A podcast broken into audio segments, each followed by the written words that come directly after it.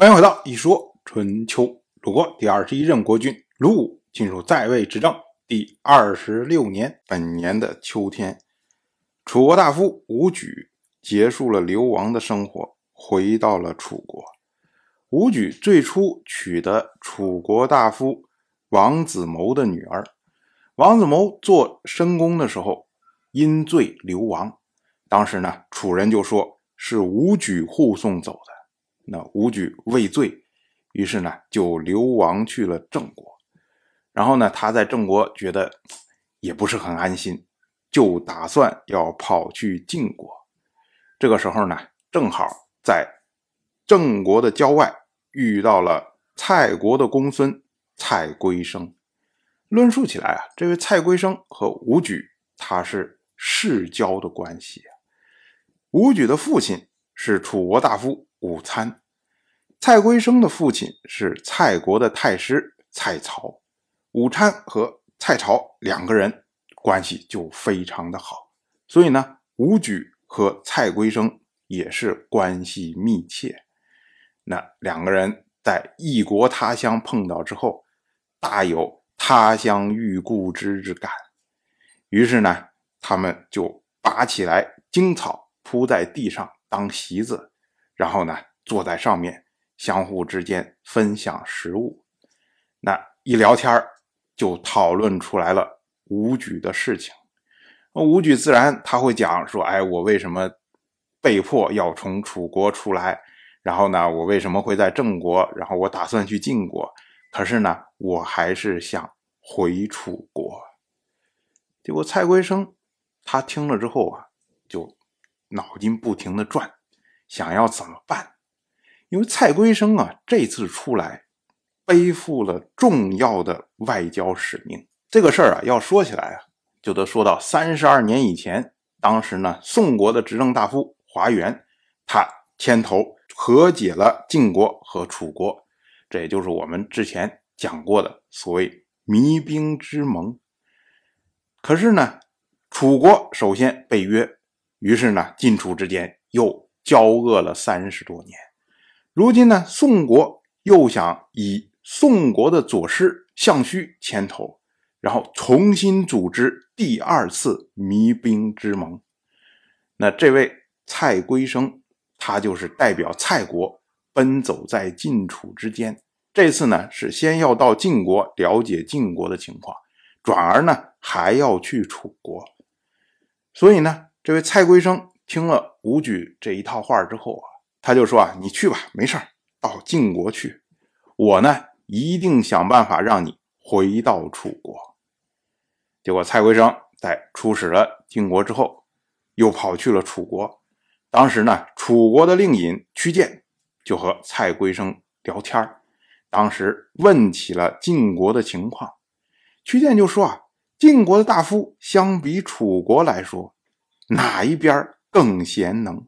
蔡归生就回答说：“晋国的卿大夫不如楚国的卿大夫，但是晋国的大夫却比楚国的大夫要贤明。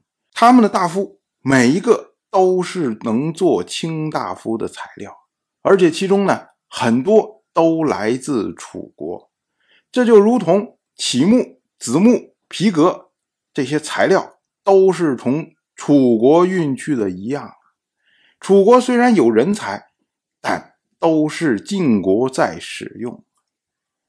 蔡国生他讲的这个，其实就是我们常说的所谓“楚才晋用”的问题啊，也就是人才都是楚国培养出来的，可是最终用人才的都是晋国。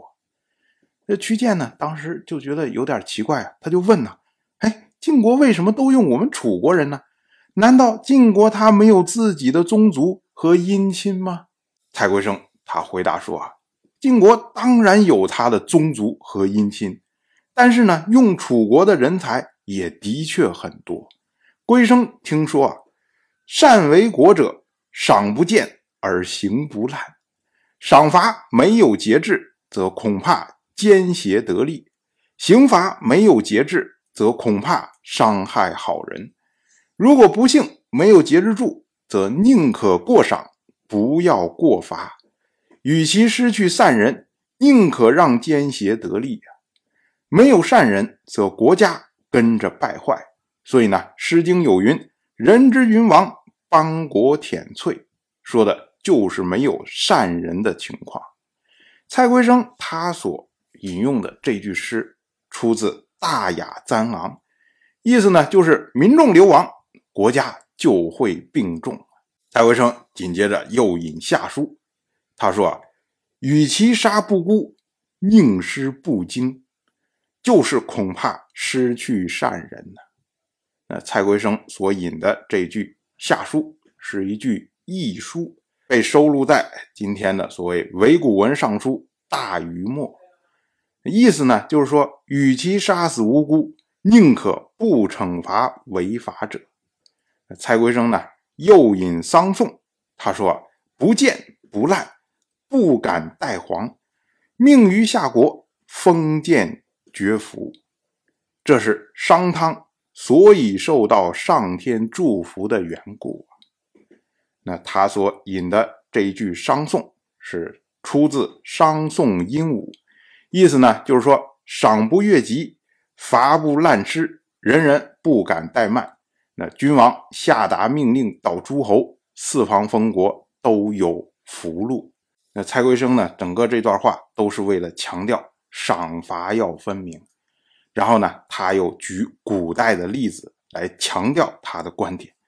他说啊，古代治理民众，乐用赏而淡用罚，担心民众而不知疲倦，在春夏行赏，在秋冬用刑。将要行赏，赏人者会增加菜肴，菜肴多则剩下的可以让下面的人饱餐。由此呢，可知。当时是乐于行赏，将要用罚的时候呢，用刑的人会因此不举，不举就要撤去音乐。由此呢，可以看出是畏惧用刑。数星夜寐，朝夕临政，由此可以知道是忧心民众的。有这么三项，就做到了礼的关键，有礼就不会失败。可是如今呢，楚国用刑太过，大夫都逃往四方，为他国出谋划策，坑害楚国，以至于无可救药。这都是无法忍受用刑的缘故。那蔡圭生前面说了这么一大段话，最终得出来的结论就是说，楚国用刑太过，就是你赏罚不明，所以导致自己的人才。被晋国所用，当然我就这么一说，您就那么一听，感谢您的耐心陪伴。如果您对《一说春秋》这个节目感兴趣的话，请在微信中搜索公众号“一说春秋”，关注我，您不仅能得到《一说春秋》文字版的推送，还可以直接和我互动交流，我在那里。等待您的真知灼见。